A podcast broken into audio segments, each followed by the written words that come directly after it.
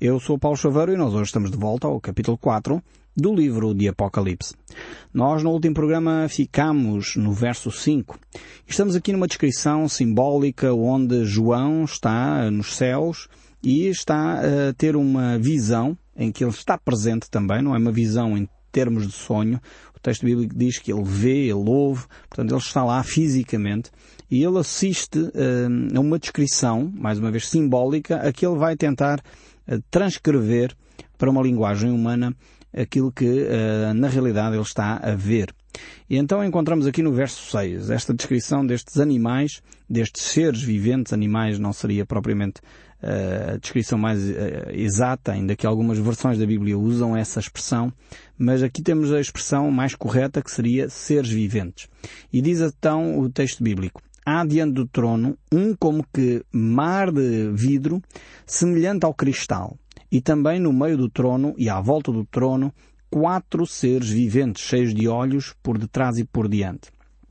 Então temos esta descrição destes seres viventes uh, que na realidade não são mais do que uh, serafins. Nós encontramos esta mesma expressão um, ehm, no livro de Isaías, no capítulo uh, eh, 6 do livro de Isaías. E nós já iremos mais para a frente analisar estes uh, seres viventes e iremos ver como, uh, de facto, a correspondência ao livro de Isaías é bastante intensa. E depois encontramos aqui no verso 7 um outro, um outro aspecto, uma outra figura e diz o primeiro ser vivente é semelhante ao leão.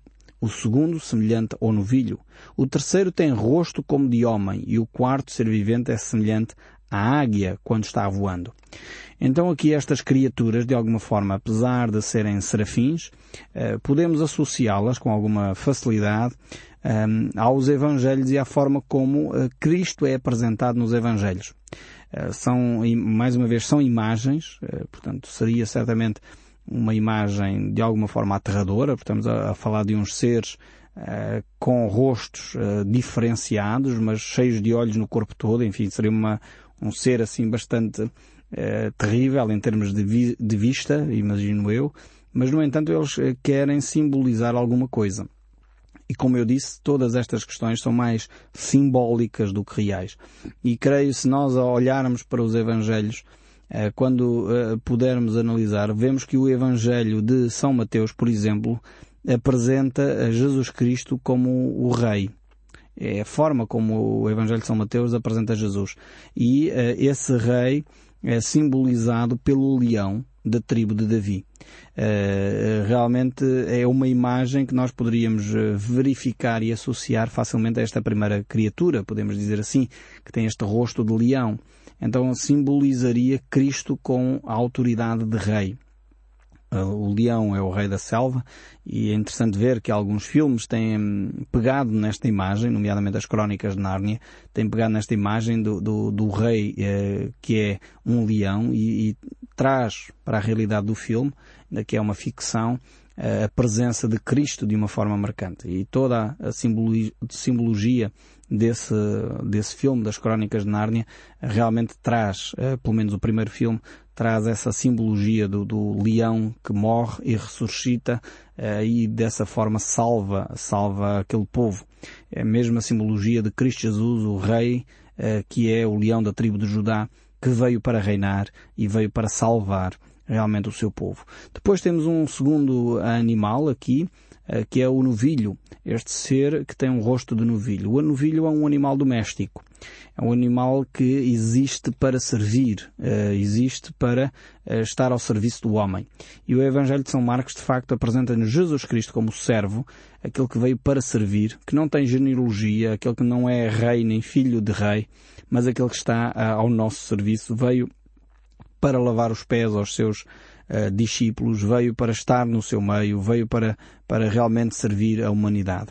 Um terceiro aspecto aqui, o rosto de homem, Lucas de facto apresenta-nos Jesus Cristo como o Filho do Homem, aquele que veio uh, e se identifica com a humanidade. E depois temos uh, esta ideia da águia, isso comunica-nos a divindade de Cristo, como verificamos efetivamente no Evangelho de João. No entanto, há muitas outras possibilidades de interpretar estes seres viventes Aqui eles representam realmente uh, uma existência ehm, nos novos céus e nova terra. Uh, poderia alguém interpretar também assim que isto no fundo, como temos, e não se esqueça do contexto, o contexto são os 24 anciãos uh, que estão nos céus para ser julgados, e isto representaria também os seres uh, celestiais na novo, no novos céus e nova terra, e poderíamos dizer então que haveria estes animais e o leão representaria uh, os animais selvagens, enquanto o novilho representaria os animais domésticos, e também os seres humanos estariam lá, assim como as aves poderiam representar de facto as aves ou os seres celestiais. Então, alguns diriam, então, mas os peixes e os répteis? Pois, uh, verificamos que aqui o mar seria de cristal, não haverá mar como nós o entendemos uh, hoje em dia, e, e, o réptil é associado normalmente à serpente, é o antigo a antiga serpente ou Satanás, como nós iremos ver mais para a frente no próprio livro de Apocalipse, e esse não terá espaço na nova, nos novos céus e na nova terra, na nova criação. Uh, mas nós vamos voltar aqui ao verso 8 e continuar com estas imagens. Como eu disse, são imagens que João vai tentar descrever das realidades espirituais para a realidade material. E diz assim, e os quatro seres viventes tendo cada um deles respectivamente seis asas, estão cheios de olhos ao redor e por dentro, não tendo descanso nem de dia nem de noite, proclamando Santo, Santo, Santo é o Senhor Deus Todo-Poderoso, aquele que era, que é e que há de vir.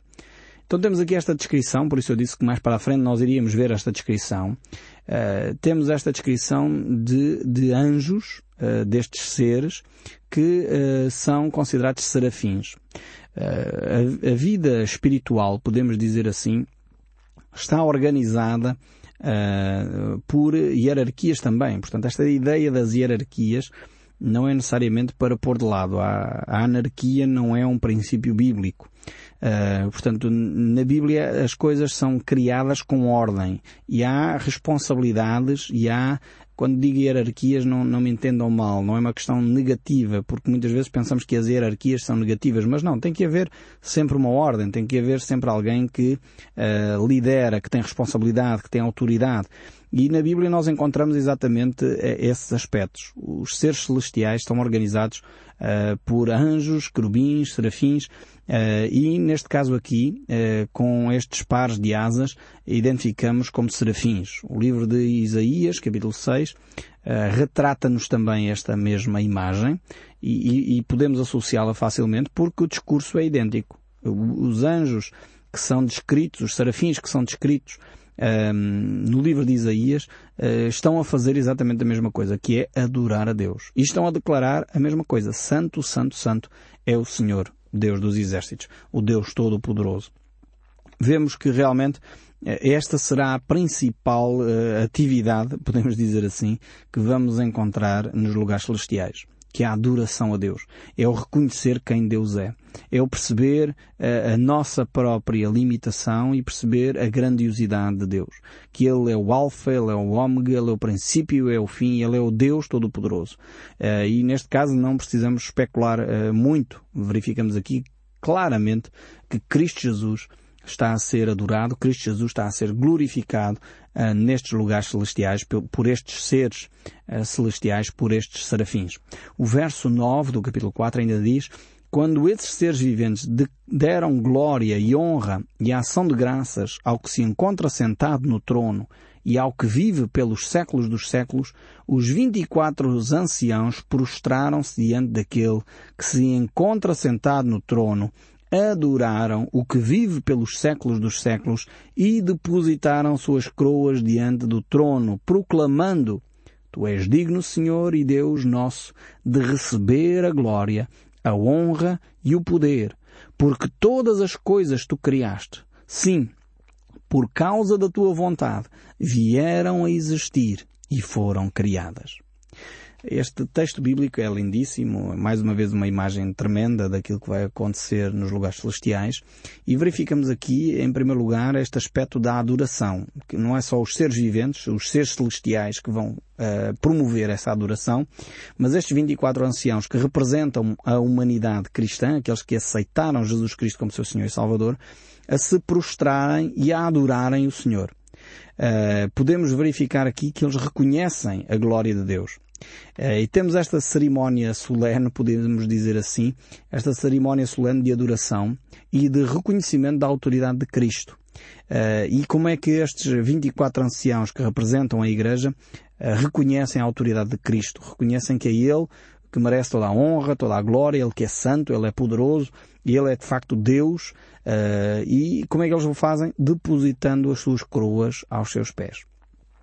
Alguns cristãos, se calhar, iriam ficar, vão ficar desiludidos porque iriam pensar que lá nos céus a coroa, porque a Bíblia fala de muitas coroas, a coroa da justiça, a coroa da vida, uh, e alguns iriam pensar que lá nos céus iriam uh, andar a pavonear-se com a coroa na cabeça, enfim, eu recebi a coroa de não sei o quê. Não, as coroas vão servir para glorificar a Cristo, vão ser depositadas aos pés de Cristo. No céu não há espaço para orgulhos, não há espaço para egoísmos.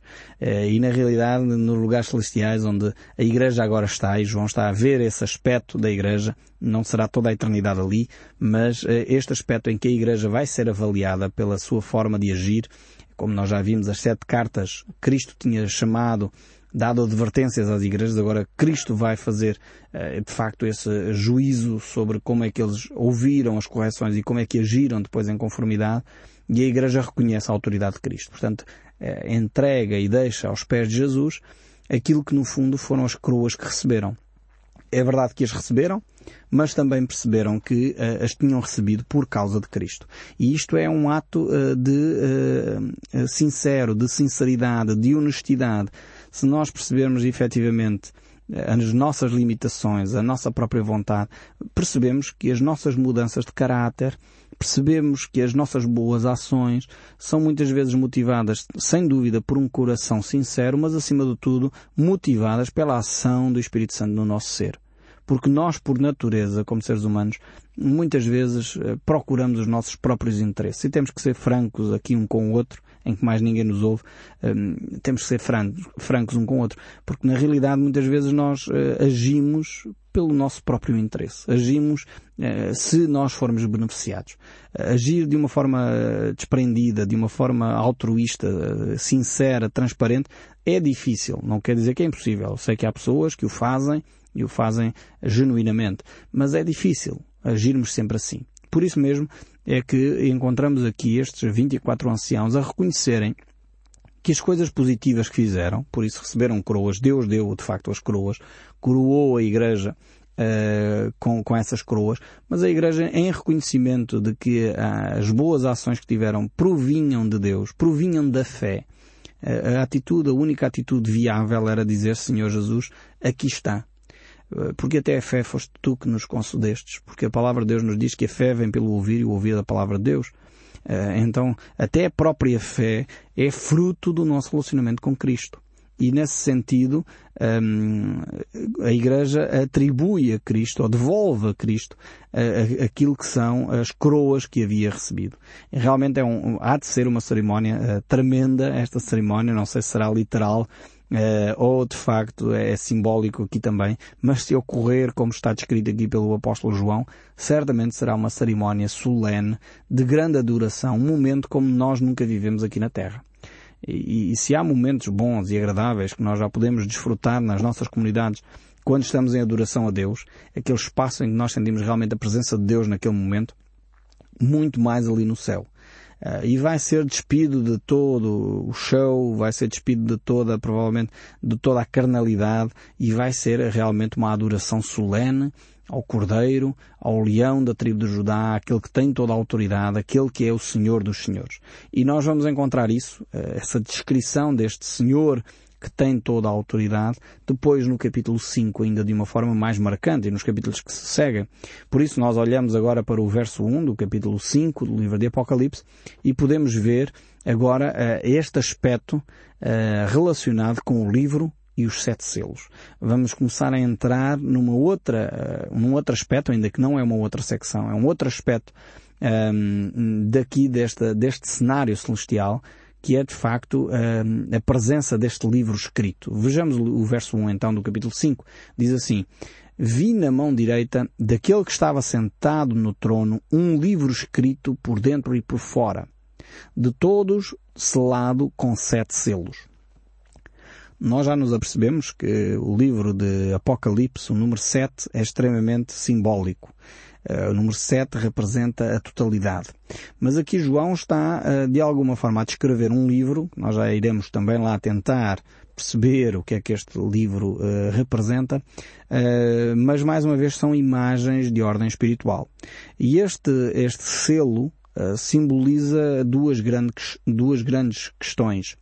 Uh, em primeiro lugar, uh, verificamos que os selos, e no tempo romano, e ainda hoje nos nossos dias, quando se pretende enviar um documento uh, que não seja violável, que não seja aberto por alguém, então coloca-se um selo de lacre. Hoje em dia ainda se faz isso, ou pelo menos há uns anos atrás fazia isso. Eu lembro-me de uma vez ir enviar uma carta uh, que foi lacrada. Portanto, levava o lacre e depois o selo dos correios que não era possível violar aquela carta. Então os selos simbolizam, em primeiro lugar, este aspecto, que aquele documento não é violável, é fidedigno.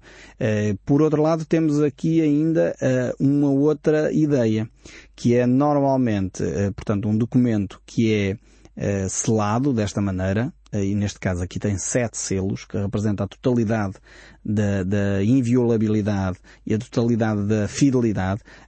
Na realidade, este documento, quando é selado, significava outra coisa. Sabia-se perfeitamente quem era o, o, o, destinatário e quem era uh, o remetente. Portanto, sabia-se eh, claramente uh, de onde vinha e para quem ia. E exatamente isso também que encontramos aqui nesta descrição dos sete selos, porque nós já iremos ver quem é que pode ter acesso a este documento, a este livro escrito por dentro e por fora, porque na realidade quando se uh, faz um documento lacrado só pode ser aberto pela pessoa a quem se destina aquele documento. Ou seja, não é qualquer um que pode abrir.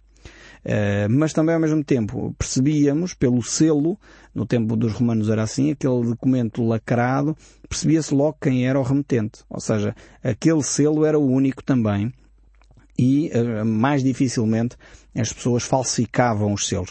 Então temos aqui vários aspectos, não quero dizer que é um documento mesmo com selos, mas pelo menos todos estes simbolismos uh, estão presentes neste livro, escrito por dentro e por fora, que está selado uh, com sete selos. Portanto, representa a totalidade de um, de um documento, de um livro que é fiel, que é um livro realmente uh, que não é violado, que não foi alterado, que não foi uh, mal utilizado, e depois percebemos também que é um documento uh, que tem um remetente e tem um destinatário. E neste caso aqui vamos verificar que é o próprio Cristo que vai poder abrir esse, esses selos. Uh, muitos destes selos depois então têm repercussões aqui e em termos uh, concretos na vida diária e alguns autores percebendo isso uh, identificam este livro com alguns aspectos. Alguns dizem que este livro representa a nova aliança. Há outros autores que dizem que este livro representa os juízos de Deus. Há outros autores ainda que dizem que este livro é a revelação de Deus ao mundo. Uh, e poderíamos ainda ter uh, mais interpretações. Então, de facto, são, é um livro que, que vai ter alguns aspectos relacionados com a vida terrena. É um documento que é, de alguma maneira, para descrever o que vai acontecer aqui na Terra. E assim Cristo tem este livro porque ele realmente um, tomou posse da terra ao vir morrer e ressuscitar ele mesmo. Alguns autores, como o livro de Daniel, por exemplo, capítulo 7, verso 13, Uh, reforça esta ideia de que diríamos assim que este documento aqui, uh, que é descrito por João, seria quase como uma caderneta perdial do mundo, uh, em que Cristo ali valida a autoridade que ele tem sobre a terra. E Daniel eh, parece dar a ideia uh, desta, desta ligação. Quando ele diz, no capítulo 7, verso 13, Eu estava a olhar nas minhas visões à noite, e eis que vinha com as nuvens dos céus o Filho do Homem, e dirigiu-se ao ancião de dias, e fizeram chegar até ele. E foi-lhe dado domínio, glória e o reino, para que os povos, nações e homens de todas as línguas o servissem. O seu domínio é domínio eterno, para que não passará e o seu reino jamais será destruído. por exemplo, este é uma, um indicador de que Cristo é de facto aquele que tem o direito, uh, tem o documento, a caderneta perdial, podemos dizer assim, este livro uh, nas suas mãos por direito próprio. Ele é o legítimo proprietário uh, da terra. Zacarias, capítulo 5, verso 1, usa a mesma imagem dizendo tornei a levantar os olhos e vi, e eis um rolo volante, mais uma vez esta ideia de um livro, um livro volante, e perguntou o anjo, o que vês? E eu respondi, vejo um rolo volante que tem 20 côvados de comprimento e 10 de largura. Então me disse, eh, esta é a maldição que sai pela face de toda a terra, por qualquer que furtar será expulso, e agora ele vai descrever os dez mandamentos. Qualquer que jurar falsamente será expulso, etc, etc, etc. Então vemos aqui, por um lado, a autoridade de Cristo, por outro lado, um documento que vai trazer juízo, uh, juízo à terra. E realmente nós temos este selo e estes, este livro nas mãos de Cristo e só de facto Ele poderá abrir. E é isso que nós iremos ver no próximo programa. Por isso não deixe de ouvir o som deste livro. Que Deus o abençoe ricamente e até ao próximo programa.